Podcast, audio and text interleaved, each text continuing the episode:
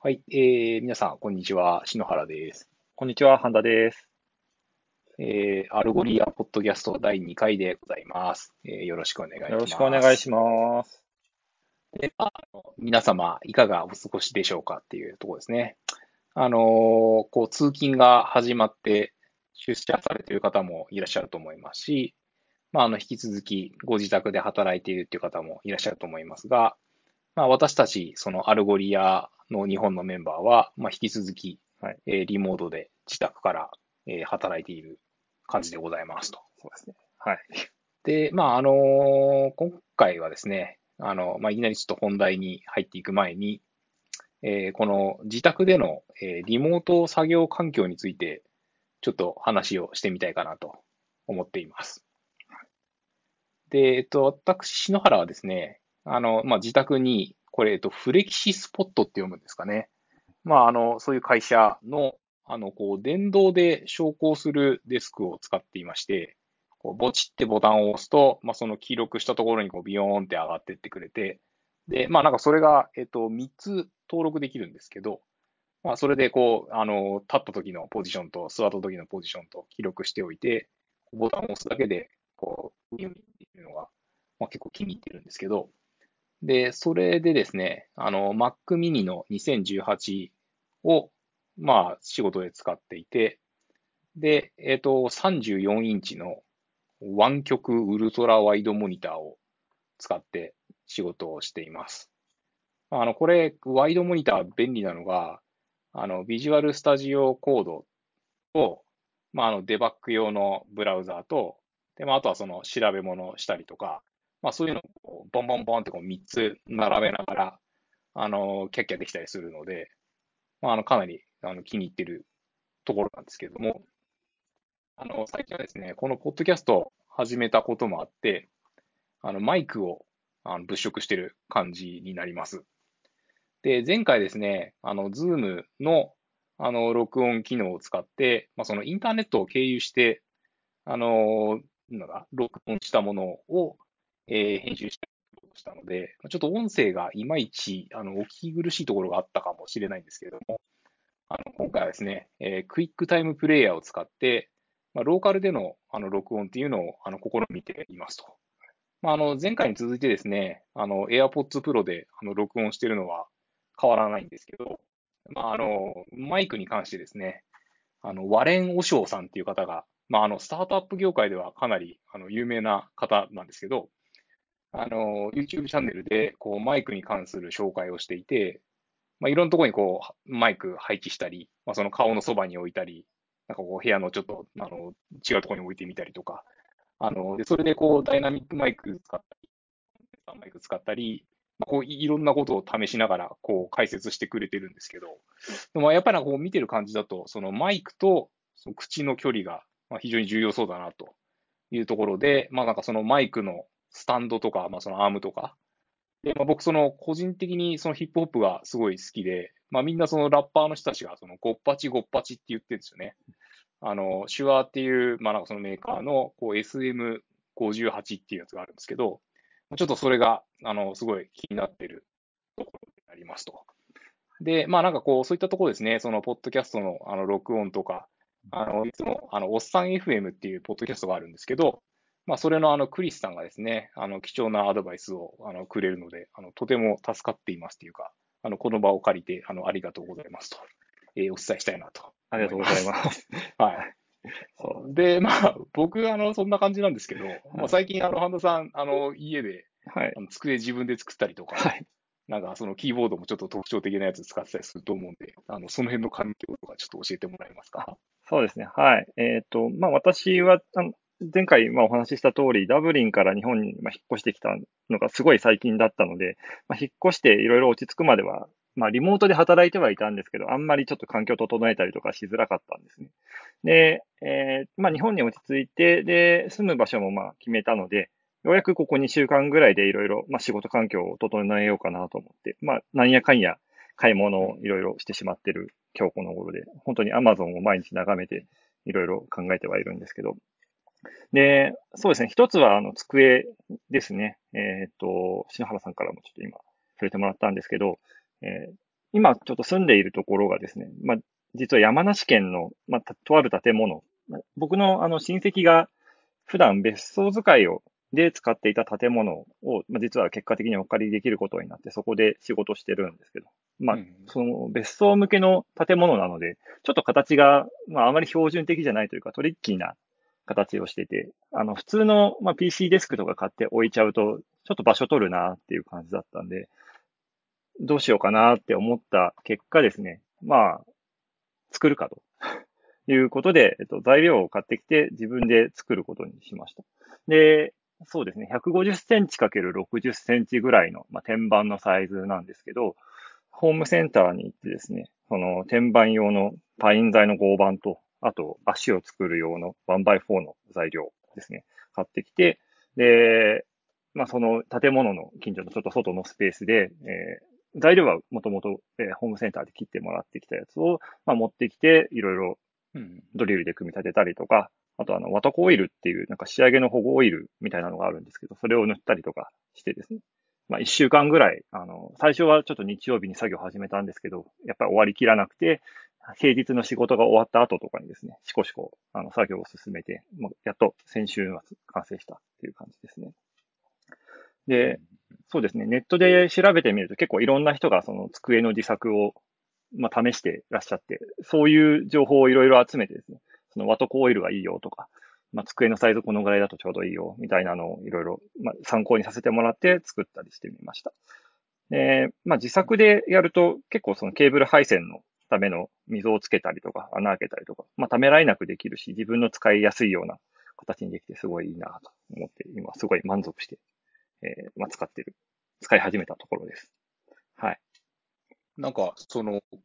傾きとか、そう、そういうのこう、ピッといった感じですか？狙い通りに。そうですね。あの、まあ、すごいそういう作業久しぶりにやったんで、ドキドキしながらやったんですけど、うん、まあ、多少、こう、ドリルのビスを打ち直したりとか、えー、まあ、したりもしましたが、結果、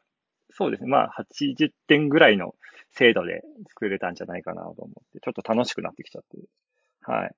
で、まあ、昨日も仕事終わった後、昨日仕事終わった後も余った材料でちょっとフットレスト作ってみたりとか、いろいろやってました。はい。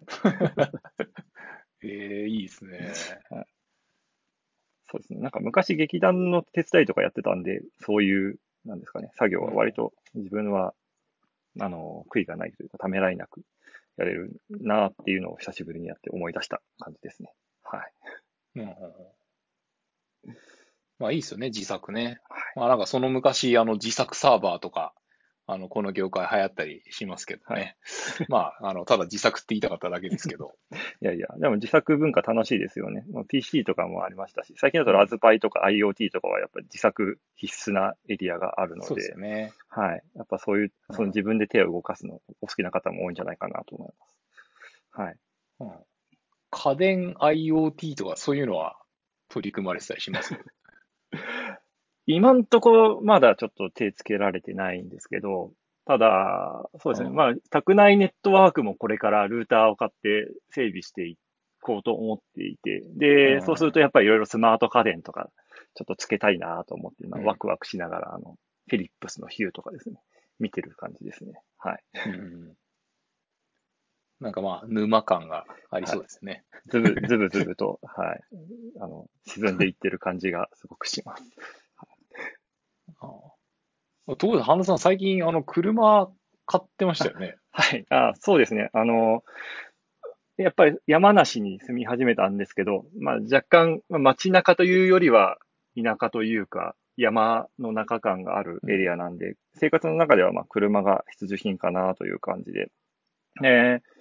そうですね。今までちょっと人生の中で車持ったことなかったんですけど、まあさすがに、えー、ないと困るねってことで買いに、買いにというか探し始めたんですけど、えー、まあ中古車で、あの、トヨタのシエンタっていう、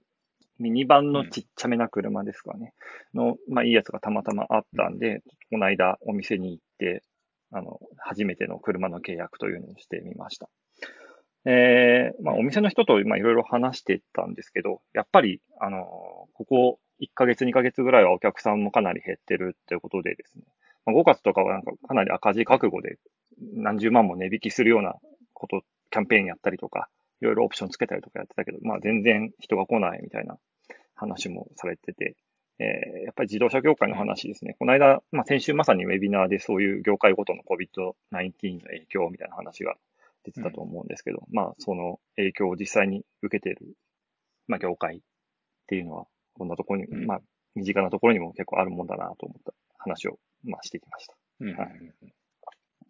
まあそうですよね。なんか、あの、ヨーロッパの工場を閉鎖するとか、そういうなんか日本の自動車メーカーもあったりしたみたいですかね。はい。で、まあ、あの、山梨って、まあ、山多そうなイメージですけど、あの、半田さんが買った車は、その紙コップに水入れて、こうダッシュボードに置いて、こぼれないみたいな、なんかこう、そそういうこう攻めるとか、そうそういう感じでもないですかね。えっと、はい。残念ながらあのファミリーカーで、しかもハイブリッド車なんで、ちょっとそんなに峠を攻められるような仕様にはできなかったんですけど、はい。もうちょっとエコ、エコな感じの車になりました。はい。なるほど。あれ、あの、半田さんって大学筑波の方ですよね？はい。あの、筑波の方の大学です。はい。で、筑波の方ってなんか、こう、そういう、な、僕、この間、あの、その筑波の方の大学の学園祭に、はい。あの、なんですかね、まあ、その、筑波山を登るのと、はい。学園祭に行くみたいな感じで行ったんですけど、はい、で、その時になんか、現地の人が、その、筑波山から帰るときに、もうこの辺は結構すごいんですよ、って言ってて、あそうなんだとか思ってたんですけど、ね、そうですね。はい。まあ、筑波山結構その筋では有名な多分場所だと思うんですけど、そうですね。まあ僕らも学生の頃、うん、やっぱり筑波で暮らしてると結構車に乗ってる、なんですかね、同級生とかも多かったんで、やっぱり夜とかラーメン食べに行って、うん、で、そのままやっぱ学生の勢い、ノリの勢いというか、じゃあちょっと筑波山行ってみようぜ、みたいな感じで行ってみたりして、こう、後ろからビュンビュン追い立てられたりとか、まあ、そんな はい、ことをいろいろ経験したのは、もうだいぶ昔ですけど、懐かしいなと思います。はい。なるほど。それはそれでちょっと楽しそうですけど、まあなんかこう、ネタ的にちょっと世代がバレるっていうか、そうですね。まあそんな感じかもしれないですね。はい。僕もですね、あの、たまに車乗ってるんですけど、はい。あのその外出自粛期間中に、はい。あの、あんまり車乗らなかったら、うん。バッテリー上がっちゃって、で、一回あの乗ろうと思ったらエンジンかかんなくなっちゃったんで、JAF さんに来てもらったんですよ。で、まあその時はこう一時対処をしてもらったんですけど、はい、で、まああんまり乗らないとまたなっちゃうんで、つって、まあそれからこう毎週、毎週末に、うん、あの、なんですかね、東京都をこうまたがないように、その他のところに出ないように、ちょこちょこ乗ってたんですけど、あの、先週実家に帰ろうと思ったらまたバッテリー上がっちゃって、で、で、まあ、また JAF さんに来てもらって、もうその時はあのバッテリーの交換もその場でやってもらえたんですけど、で、僕全然なんかその車詳しくなくて、で、まあそのなんか、一旦その一時的な対処をして、エンジンがかかるようになって、で、それで、でもまあもうちょっと心配で、結構もう3年以上バッテリー前交換した時から経ってたので、うん、で、えっと、今回そのバッテリー変えますかって言われてお願いしますっていう形にしたんですよ。はい。そしたらなんかおもむろにその JAF の人が作業を始めて、で、でもそのエンジンかけっぱなしで、で、なんか、で、でもなんかそれでもなんか、ななんとか OK とかって作業続けてるんで、大丈夫なのかなと思って、あの、エンジン切った方がいいですかって声かけたら、いやいや、もう全然大丈夫ですよ、みたいな感じで、あの、手際よくやってくれて、すごい、なんか、こんなエンジンかけっぱなしで、バッテリー交換できるんだ、なんていうこう、ちょっと、あの、アルゴリアと全く関係のない話が 続いてしまって恐縮なんですけど、えー、まあ、あの、そろそろですね、えっ、ー、と、本題の方に、えー、入っていきたいと思います。はい、で、まあ、あの、前回ですね、ちょっと、あの、少し駆け足になってしまった、あの、まあ、その第一四半期のこうグローバルな検索トレンドのウェビナーのあの後半部分の話なんですけど、えっ、ー、と、まあ、そのスピード、 relevance、personalization、look and feel、mobile experience、analytics、AB testing、えー、 empowering business users っていう、まあそういうこう3つの、えー、項目があって、で、まあ今日全部あの紹介するとちょっと時間がまだ足りなくなってしまいそうなので、えー今回はですね、その、まあ、その7つある項目の中から、えっ、と、上2つの、えっ、と、スピードと、えっ、と、 relevance について、えーお話をしていきたいかなというふうに思っています。で、えっ、と、最初に、えーそのスピードのところですね。まあ、あの、アルゴリアって、まあ、爆速、まあ、とにかく速いっていうのが、まあ、あの、アピールポイントの一つではあるんですけれども、じゃあ、まあ、なんでアルゴリアが速いのかっていうところをちょっと、あの、話していきたいかなと思うんですけど、そうですねさんどうですかね？うんなんかそのアルゴリアの速さについてう。んそうですね。アルゴリアの、まず、やっぱプロダクトとして、あの、ものすごくその検索速度へのこだわりがあるなっていうのは、そのまあ、製品にやっぱ触れるようになって、えー感じたところの一つですね。あの、まあ、ドキュメントとかもいろいろ眺めてるんですけど、この FAQ 見てたらですね、もうまさに How fast is アルゴリアあの、アルゴリアってどれくらい速いんですかっていう FAQ の項目があってですね。で、一言目にあの、really fast すごい速いよってとりあえず書いてあるっていうぐらいに、まあ、スピードにかなりこだわりというか、自信のあるプロダクトなんだなっていうのが一つ特徴としてあるかなと思います。で、まあ、その根っこにはやっぱり、その検索体験の提供ですね、いい検索体験にしていくためには、まあ、そもそもやっぱ検索のレスポンスってすごく早く、スムーズに返ってこなきゃいけないっていう、まあ、信念がすごくはっきりしていて、で、例えばその UI ライブラリーとかで AsU タイプですね。その入力するごとにどんどん検索のキーワード候補が出てくるとか、まあ、サーチサジェスチョンとか、あの、まあ、Amazon の検索欄で言うと何かキーワードを入れると、その関連するキーワードが後から出てくるみたいな。えーなんだろうな。車って入れると、えっ、と、まあ、じゃあバッテリーっていうのがすぐサジェストされるような、まあ、そんなような体験とかも、まあ、簡単に作れるけれども、まあ、それをさらに自然に動かしていくためにはっていうことで、まあ、20ミリセック以下の検索みたいなところを目安にして、どんどん、こう、ユーザー体験にが、まあ、向上するような速度を目指して、プロダクトが作られてるなっていうのが、すごい、ですかね、うんはっきり全体を通してあるなと。で、じゃあなんでそんなに速いのかっていうと、やっぱりそれを重視した設計がいろいろ行われていて、検索サーバー自体は C++ で書かれてて、で、えーまあ、オーバーヘッドがないような、まあ、ベアメタルのサーバー上の環境にデプロイされてて、データセンターのレベルから、まあ、全部その社内チームですね。まあ、もう専用のチームがネットワーク、えーサーバーインフラのところから運用してたりだとか、あとはまあそのサーバー側も、その、例えばロードバランサーを挟んで冗長化したりとか、負荷分散をしたりとかっていうのがあると思うんですけど、まあそういう、そのロードバランサーによるレイテンシーも、検索の速度の観点では好ましくないので、どちらかというとその自前のクライアントライブラリをたくさん持って、で、そのクライアントライブラリー側の中でそのフェールオーバーの処理だったりとかっていうのを、ま、入れ込んでしまったりとか、もうとにかくそのスピードをまずは最初に達成するための、えー技術的な工夫というのはたくさん、えーもうプロエコシステム全体を通して含まれているなというのが、えーまあ、アルゴリアの一つの特徴なのかなと思います。でうんうん。ですね。で、まあ、検索エンジンの処理としても、そのデータの登録の時にできるだけ、まあ、前処理みたいなことを内部でやってしまって、そのクエリ応答の時の処理は最小化できるようなデザインになってたりとか、あと、このインデックスを全部必ずもうメモリに載せるような設計になってて、で、もうディスクアクセスみたいな遅いアクセスが返さないように、まあ、全ての応答を返していくみたいな仕組みになってたりとか、もういろんな、本当にいろんなところにそういう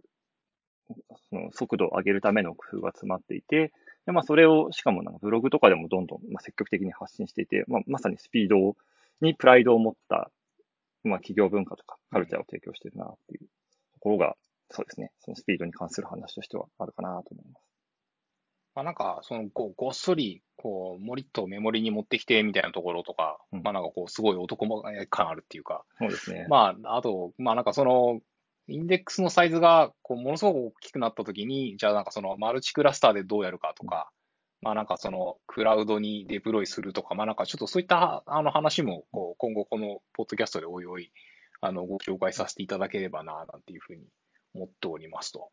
で、まあちょっと、あのなんだろう、こう、検索エンジンとしてのスピードっていうところと、まあちょっとそれちゃうかもしれないんですけど、まあその物理的な距離っていうか、まあそのレイテンシーをこうグローバルでやってるサービスとしてこう下げるためのこう工夫みたいな、うんあの、仕掛けがあると思うんですけれども、うんそういったところもちょっと解説していただけますか？はい。あの、すごくわかりやすい振りにしていただいてありがとうございます。まあ、あの、DSN ですよね。あの、Distributed Search Network っていう、えーと仕組みが、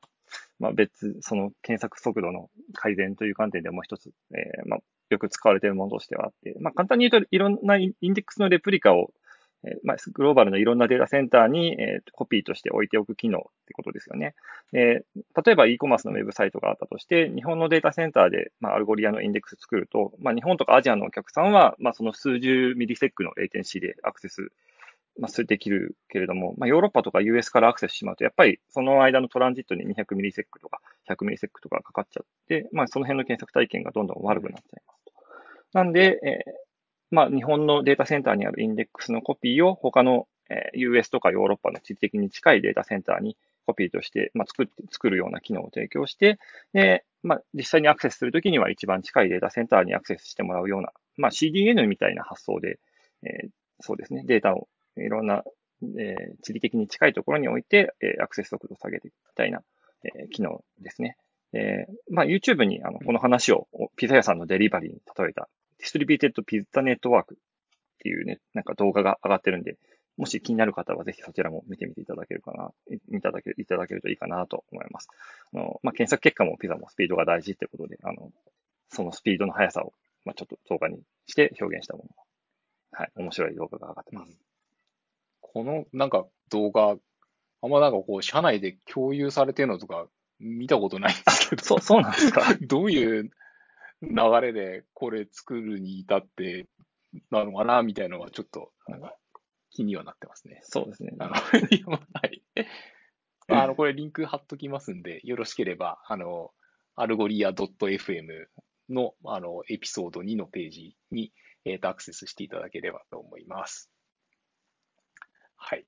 じゃあ、スピードに関してはそんなところですかね。そうですね。はい、で、えっ、ー、と、続きまして、えっ、と、 relevance と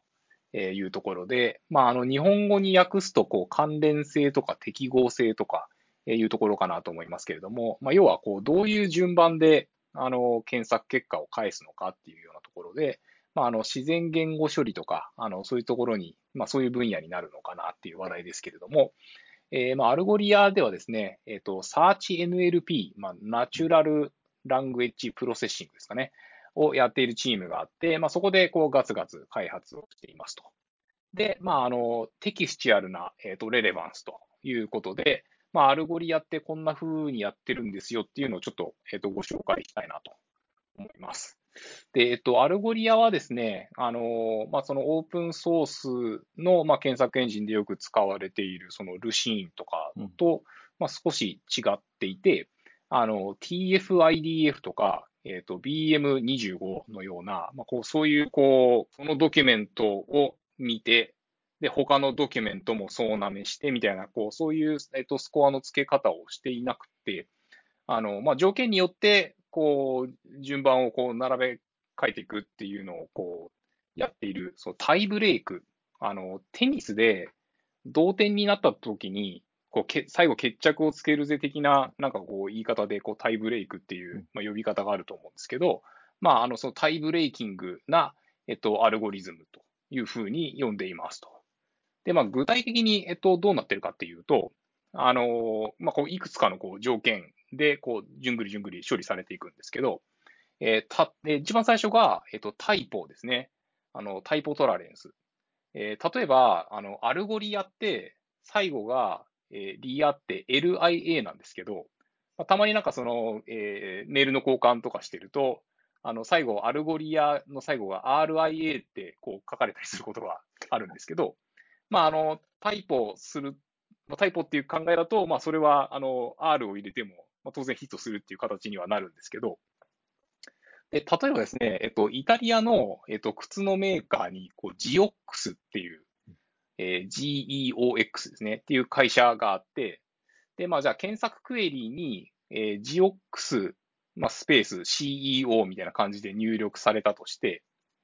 で、それだと、あの、マウントゴックスっていう、あの、仮想通貨のあの取引所があったと思うんですけど、はい、えー、マウントゴックスも、えー、GOX で E ないんですけど、まあ、そのタイプで引っかかってきてしまうんですよね。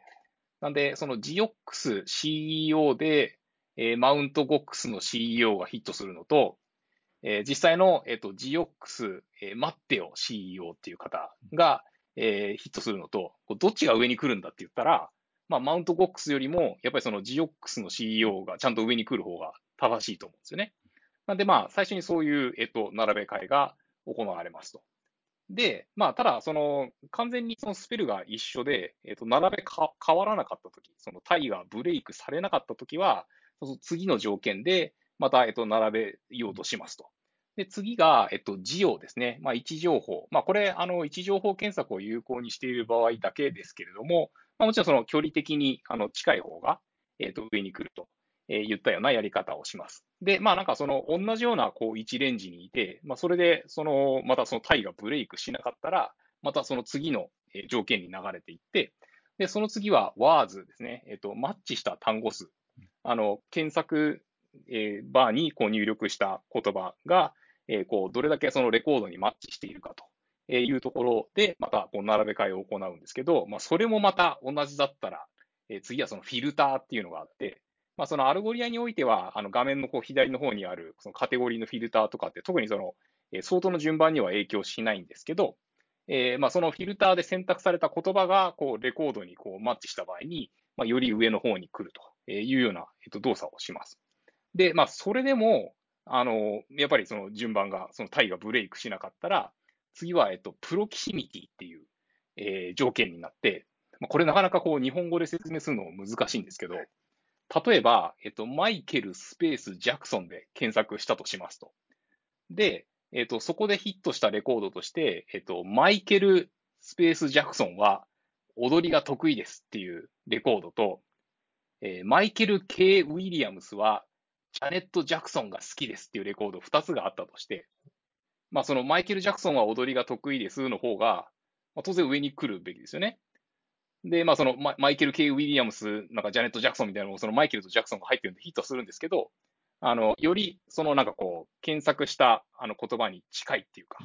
えーいうものがこう上上に来るようにというような、えー処理をしますと。まあそれでも、あの順番が、そのタイがブレイクしなかったら、今度はそのどの、えー検索対象属性、まあ、 searchable attribute っていう、まあ、 Algolia では言いますけれども、えーそ、それで、ど、どこでヒットしたんだっていうのを、えー見て、えーまたその順番を並べ替えて、まあ、それでもその tie がブレイクしなかったら、えー今度はその完全一致してるかどうかみたいなのがあって、で、最終的には、えっと、カスタムランキングっていう、えーまあ、その条件を、あの、お客様ご自身で定義することができて、まあ、よくここにそのいいねの数とか、あの、ダウンロードされた数とか、まあ、そのご自由に決めていただけるんですけれども、えーそういった項目を入れていただいて、えー最終的に、えーこう全部順番がこうな並んだ状態で、えー結果を返すとえーいうような流れで、えー処理をしておりますと。で、まあ、あの、例えば何も入力しないカラクエリーだったら、あのー、何でしょう、そのタタイポとかプロキシミティとかそういうの全然、あのーな何も処理されないので、えーまあ、その場合はそのカスタムランキング、まあ、そのカスタムランキングも定義されてればなんですけど、えー例えば、あのー発売日の高順とか、あとは、まあなんかその、ポピュラリティを表す、まあそのいいねの数とか、えーそういうのが多い方から、こう出てくるようにっていう感じで、えー設定する人が多いですね。まあ、あのーちょっと、えー処理的なところはややこしいんですけど、えーおさらいすると、例えばなんかその映画館の名前が入力窓に入力されたときに、えーヒットしたレコードが、まあ、同じスペルだったとしたら、次は、えっと、位置情報で並べ替えようとするけど、まあ、その映画館2つが同じような、あの、レンジにあ、距離のレンジにあったときに、じゃ次はそのマッチした単語の数で並べようとするけど、まあ、それも同じだったら、えー次はそのフィルターに指定された言葉でとかっていうのはありつつ、それも同じだったら単語の距離が、みたいな感じで、こう、じゅんぐりじゅんぐりやっていくと。えーまあ、このようなですね、えっ、と、機構にすることによって、まあ、あの、 indexing は非常に高速なんですよね。あの、一個一個のそのキーワードに対してスコア付けみたいなことをしなくてもよくなるので。なので、まあ、あの、 Algolia はその検索もすごい早いんですけど、こうデータを登録していくっていうところも、あの、非常に高速なのかなというふうに思います。で、また、あの、クエリ側もですね、あの、こう、フィルターで、あの、終わ、終わ、終わって日本語でなんて言ったらいいですかね。まあ、あの、お、おわですね。何ていうかあれですけども、えーを使おうとするときに、まあ、あの、これもですね、ちょっと音声だけであのお伝えするのは非常に困難なんですけど、あの、こう、ど、どこでこう、カッコでくくってお輪にするかっていうところによって、まあ、あの、単純にその飼育する範囲がすごい広くなってしまうと、あの、クエリそのものが遅くなってしまうので、まあ、つまりその遅くなりそうなクエリを発行すると、もうエラーが返ってくるというような形になっておりますと。なんで、まあ、これ、あの、先ほどのそのスピードのところにもちょっと、え、関連してくるんですけれども、まあ、 Algolia の検索エンジンはもうそうやってこう、早くの処理できることが前提で、えー、作られていると。なんで、まあ、あの、このように非常にですね、あのシンプルな機構なので、あの、その分何でもかんでもですね、すごい長いこう文章をそのまま丸ごと全文突っ込んだりすると、あの、検索ノイズ的にちょっと、あの、厳しいっていうか、あの、なんかあ、んまりこう、狙ってる結果じゃないかもしれないみたいなことになってしまうかもしれないので、あの、まあ、そういった場合は、その投入するデータは、まあ、その概要っていうか、まあ、なんかこう、サマリされたものとか、あの、そういうのをこう投入していただいた方がいい場合もあったりするのかなというふうに思います。で、まあ、あの、また、えっ、と、次回以降ですね、あの、こう、事前にこう、並べておいて、こう、レプリカのインデックスを作っておく、そのソーティングとか、まあ、あの、先ほどちょっと、あの、ご紹介した、そのいいねの数とかで、こう、並べられるカスタムランキングの違いとかですね。まあ、あとは、なんか、こう、いろんなその T シャツとかパーカーとか、まあ、そういうのを売っていて、色違いのアイテムがあるとか、そういった場合にその distinct を使ってグルーピングしてどうするかとか、まあなんかこう、そういういろいろお伝えしたいことは、あの、いろいろあるんですけども、まああの、おいおいこうご紹介していくとしてですね、中田さんどうですかねこの、あの、 relevancy とか、まあどう、どういうお問い合わせがありますよとか、なんかこう、そういうのはありますかね。そうですね。まあ、 relevancy ってやっぱりその検索サービスとしては肝の部分というか、やっぱりどういうふうに検索結果を表示していくかっていうすごい大事なところなんで、えー、まあよくお問い合わせもいただくし、特にやっぱり使い始めたばっかりのお客様とかですね、その Algolia の動きはどうなっているのか、まあ、パッと見でわからなかったりして、まあお問い合わせをいただいたりするっていうようなトピックの一つかなと思います。で、説明自体はドキュメントとかですね、すごいしっかり書いてあって、あとブログとかもいっぱいあって、結構、その、なんですかね、説明自体はいろんなところに見つけられるんですけど、やっぱり他の、まあ、いわゆるオープンソースの Lucene ベースのエンジンとかとはちょっと違う挙動だったりするんで、まあ、ちょっと直感的に分かりにくかったりみたいなこともあったりはするんですよね。うん、で、まあ、 Algolia 側の機能としては、例えば Web のダッシュボードとか API 経由で、その先ほど説明いただいたタイブレイクですね、が、まあ、どういうふうに動いてたかみたいな情報も取れたりして、結構慣れてくるとどういう、まあ、結果としてそのランキングになったのか。例えばそのタイポでえっ、ー、と、こっちの方が実はヒットしてますねとか、あよくよく見ると proximity ですね、近接性が効いちゃってますねとか、まあそういうのが結構説明はしやすかったりとか、あとはその個々の、まあ、 criteria に対しても意外とその細かなチューニングオプションですね。まあ例えばその proximity をオフったりとか、オフるにしてもそのどのくらいから proximity 考慮するかとか、すごい細かいチューニングオプションがついてるんで、まあ実際こう、触り始めて、だんだんこう中身が分かってくると、その、どこをどう直せばいいのかとか、じゃあ、うん、そうですね、どこがその引っかかってるのか、どう直せばいいのか、みたいなアクションの取り方も、まあ、だんだんこう分かってくるようになって、まあそういう意味では、すごく透明性の高い、まあ、仕組みになってるんじゃないかなと思います。うん、はい。で、まあ、あの、そんな感じでですね、えっ、ー、と、レレバンシー。まあ、あの、半田さんもおっしゃっていただいたみたいに、こう、なんかこう、使っていくと、まあ、割と、ああ、っていう感じになっていくかなと思うので、まあ、もし、あの、それを日本語でやったときに、あの、ちょっとわかりにくいとかあったりしたら、まあ、あの、ハッシュタグ、えー、アルゴリア JP でツイッターでつぶやいていただければ、あの、まあ、我々も、あの、ちょくちょく見てますので、えー、よろしくお願いします。ということでですね、えー、まあ、その無理やり感ありますけども、ここで、あの、そのツイッターのハッシュタグ、 Algolia JP で、えー、散歩さん、ペンギンさん、ちょっとな、な、なんて呼んだらいいのかわかんないですけど、あの、金山さんっていう人がいるんですけど、だから、あの、多言語対応って、あの、 Algolia どうやってるのっていうコメントをいただいたので、えっ、と、ちょっとその点をご紹介したいなというふうに思っています。で、えっと、チーム的にはですね、まあ、その SearchNLP の中で、えっと、やってるんですけれども、まあ、ちょうど、あの、僕が入社した去年の4月ぐらいはですね、あの、こう、インデクシングする側で、えっと、日本語のセグメンテーションをどうするかみたいなのを開発しているところでした。で、えっと、日本語の形態素解析、まあ、日本語って何ですかね、あの、そう、スペースで、あの、区切られてない言葉なので、えー、私はエンジニアですとか言ったときに、まあ、そのなんかこう、エンジニアが、その、えー、名詞だとかっていうのをこう抽出するのって、まあ、あの、解析をしなきゃいけないんですよね。で、まあ、あの、こう、そういったところをする、えー、日本語の、まあ、あの、Java で作られているオープンソースの黒文字っていうライブラリがあるんですけれども、えっと、それを、あの、C 言語に置き換えた版、まあ、C 言語ベースで、えっと、作った版を、あの、パートナー企業さんに、まあ、その開発してもらって、こう、導入して組み込むみたいなことを、えっと、ちょうどやってる時だったんですけれども、あのまあ、私、もともと、その JavaVM とか、まあ、その Ruby とか使って、こう、ウェブシステムを開発してたみたいなおじさんなわけなんですけれども、まあ、あんまりですね、その、なんだろう、こう、コード書きながら、メモリの扱いに関するすごい、こう、突っ込んだディスカッションとか、まあ、よく理解できなかったっていうような あの、感じではあるんですけど、まあ、でもやっぱりなんかその、えっ、ー、と、ガーベッジコレクションが発生しないとか、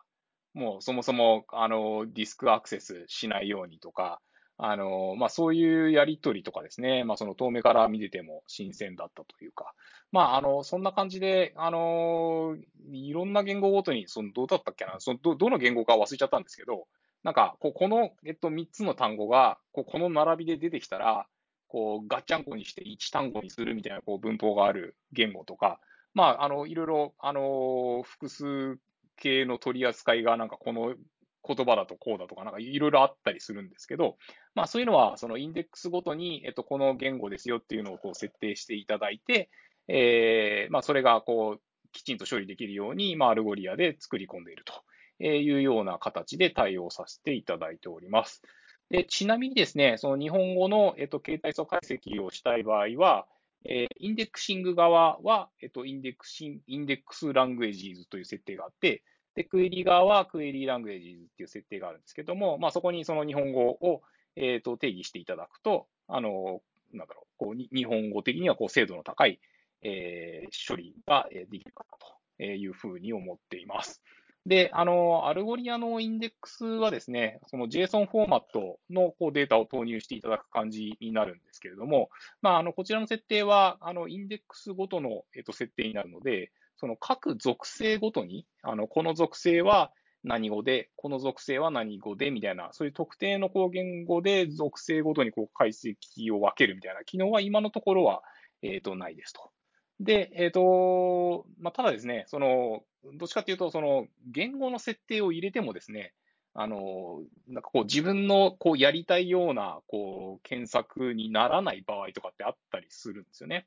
で、えっと、そういうのは、あの、 Algolia にこう、 Rules っていう機能がありまして、まあ、その検索文字列を置き換えたりとか、まあ、この検索文字列だったら、このフィルターをこう裏側で追加してやるとか、まあ、あとはその返ってくる結果を、まあ、こういうふうにカスタマイズしてやるとか、あのそういうことがやれる機能があるので、まあ、そういったところで、こう、検索のログを見ながら、こう、順繰り、順繰り、こう、なんですかね、ファインチューンしていくみたいな、いう対応をしていたりとか、まあ、あとはその Synonyms っていう、あの、類義語の、えっ、と、機能があるので、まあ、あの、これが入力されたら、まあ、そのシノニム展開して、あの、こっちの言葉もヒットするみたいな、えいうふうに、えっ、と、していただいているケースが多いかなというふうに思います。でですね、あの、まあ、そういった、こう、いろんな、こう、 natural language processing みたいなところをやっていた、あの、エンジニアがいて、で、まあ、その人、もともとエンジニアとして Algolia に入って、テックリードやって、で、まあ、僕が入った時はそのマネージャーをしてた、まあ、その、クレモンっていう、まあ、フランス語の発音が正しいかどうかわかんないですけど、っていう人がいたんですけど、まあ、残念ながらその人はもう、あの、 Algolia のチームを去ってしまったんですけど、まあ、あの、社内のウィキでですね、ちょっとこのネタ話そうと思って、あの、社内のウィキ調べてたら、まあ、その Hall of Fame っていう形で、そのウィキに、あの、名前が残っていて、で、まあなんかその、彼のその LinkedIn のページ見てたらですね、ちょっとまだどこで働いてるのか更新されてないんですけど、あの、彼の GitHub 見たら、もう平日に思いっきりコード書きまくってるみたいなので、なんかその Algolia やめて、その去年の8月から今年の3月ぐらいまでは全くその GitHub で草が生えてなくて、ここ最近、こう急にその4月ぐらいから一気にコード書いてたりするみたいなんで、どんなことやってんのかななんていうふうにと思いながら、まあなんかその彼のそのその頃のその LinkedIn のなんかプロフィールに書いてあることが結構熱くて、なんかその Algolia の、あの、 Search as a Service のチームで、まあ、その C プラで働いてるけど、まあ、日々、その bit packing、えー、 byte crunching、バグスクワッシング、そして、えー、マイクロセカンドスクイージングが、まあ僕の毎日の飯の種だみたいなことを書いてて、で、まあそれに加えて、えー、プロダクトデザインもやってるし、ソフトウェアアーキテクチャ、えー、ドキュメンテーション、サポート、ハイアリング、メンタリング、まあなんかそのちっちゃい、なんかファーストグローイングな会社で働いていると、まあなんか発生しそうなことはもう何でもやってるわみたいな、こう、そういうことが書いてあって、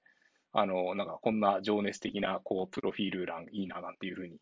えっ、と、思ったりしました。かっこいいですね。で、まああの、その、そう、かっこいいですね。で、そのサーチ NLP に話を戻してですね。で、まあ今は、あの、レミーっていう、こう、プロダクトマネージャーがいるんですけど、まあ、そいつやけにですね、あの、見た目が男前なのと、うん、あの、こう、ボルダリングをやりまくってるらしくて、もう筋肉がすごいんですよ。なんか T シャツとか着てると、なんか腕がすごいことになってて。で、まあ、ちょうど今、あの、日本語の、まあ、そのベータ機能として提供している、あの、トランスリテレーションっていう、なんですかね、えー、ひらがなで入力しても、その漢字の、あの、レコードがヒットするとか、あの、そういう機能とか、あとは、その、クエリーサジェッションズ。まあ、なんか、あの、先ほど、あの、半田さんもちょっと紹介してくれましたけど、こう、入力しているところで、まあ、その、えー、車って入れたら、こう、バッテリーを保管してくれるっていうか、えー、いうような機能を、まあ、今、えっ、ー、と、ベータ版で出してるんですけども、この機能を広めるために日本に出張に行くみたいなこと言ってたんですけど、まあ、ちょっと状況が状況なだけになっていうような、えっと、感じではあるんですけど、半田さんってレミーはパリで会えましたかね？はい。あの、レミーとは、やっぱりその日本語とか中国語の検索に興味があるみたいな話を、えー、してる中で、そうですね、話を聞く機会があって、で、そうですね、いろんな、まあ、苦労が、苦労話だったりとか、まあ、今のその transliteration とか出すためにいろんな工夫してる話だとか、詳しく聞くことができました。でまあ、彼はその NLP 全体を見てるんで結構日本語に限らず、まあ、いろんなその NLP 系の問い合わせとか、機能要望をいただいたりとかしたときには、うん、まあ、 Slack でちょっと彼と個別に話したりとかっていうことはよくやってますね。はい。なんか、そのサーチ NLP のチームで他によく絡む人とかっていますか？そうですね。あの、よくお世話になってる人だと、あの、ママークですかね。マルコです。マークっていうソフトウェアエンジニアの人がいて、多分イタリア出身なのかな。あの、NLP 絡みの問い合わせでよくアドバイスをしてもらう人なんですけど、あの、なんか多分ずっと言語系の研究をやっていた人なのかな。その、問い合わせで、 Algolia って結構、まあ、いろんな多言語対応してますっていう形で出しているので、例えばタイ語だったりとか、ベンガル語とか、デンマーク語とか、結構あのマニアックなお問い合わせをいただくことがあるんですね。そのマニアックというかニッチというか。例えばそのタイ語とかベンガル語ってこう文字の上とか下にいろんなちっちゃいマークがついてて、ダイアグリティックっていうんですけど、こう、それを外すとやっぱりその意味が変わって検索結果が変わってきちゃったりとか、あとは、そのデンマーク語は結構複合語が作られるので、それをこうトークナイズするときに、やっぱりその、もともと内部で持ってる辞書に付き合わせて、どこからどこまでがくっついてる単語のを、まあ、複合語の元ネタの単語化みたいなのをこう切り分ける処理とかをやってたりするんですけど、まあ、そういうその細かい言語ごとの特徴の話、問い合わせが来たりとかしたときに、大体こう対応してくれるのは彼で、うん、で、そう、あの、うん、すぐにこう、まあ、この言語はこういう特徴があ、そこはじゃあ言語的にやっぱ良くないからこう直すね、みたいな、まあ、アドバイスをしてくれたりとか、その内部的なエンジンの修正をやってくれたりとかっていう対応を結構してくれて、すごい、その、エンジニアとしても、まあ、言語に対する知識という意味でも、あの、すごい尊敬できる人だなと思って話を聞いてますね。なんか話によると、結構もう12カ国語ぐらい勉強したことがあって、前はネパールにいた時はネパール語でもう1000語ぐらい単語を覚えて普通に喋れるみたいな話を Slack でしてたりとかして、まあなんか、こう、自然言語処理に熱い情熱を持った人が、社内にたくさんいるのは、話、いろんな、いろんな機会で話が聞けて面白いなと思ってます。そうですよね。まあでもあれですよね、半田さんももともと言語学。そう、そうですね。あの、まあ、さっきちらっと出てきた筑波の方の大学で、えっ、ー、と、言語とか音声とかの、日本、大体日本語のことを中心にやってたんですけど、その辺の、まあ、研究してた頃の興味が相まって、まあ、たまたまというか、検索系のサービスに関わるエンジニアとしてここまで結構やってこれてるすごく、そういうところで、やっぱり話を聞けると楽しいですね。素晴らしいですね。学生の頃からの、まあ、延長じゃないですけど、そういうのが活かされている職場っていうのはいいですね。そうですね。まあ、やっぱり興味のあるトピックなので、その、普段の仕事でいろいろこう、トラブルシューティングでもまあ考え、その、興味のあるトピックについて考えることができるのは結構幸せだなと思いながら日々仕事をさせてもらってます。うん、なるほど。というところで、まあ、今回はですね、えっ、ー、と、まあ、 Algolia のそのスピードと、えっ、ー、と、 relevance のえところについて、えお話をさせていただいたんですけれども、まあ、もしなんか、あの、今後ですね、こんなトピックも扱ってほしいとか、あの、ございましたら、えー、ツイッターの、えー、ハッシュタグ Algolia JP で、えー、シェアしていただければと思います。はい。じゃあ、そんなところですかね。はい。まあ、あの、このポッドキャストは、あの、ウィークリーでやってまいりますので、えー、来週もぜひお楽しみにしていただければと思います。はい。どうもありがとうございました。はい、どうもありがとうございました。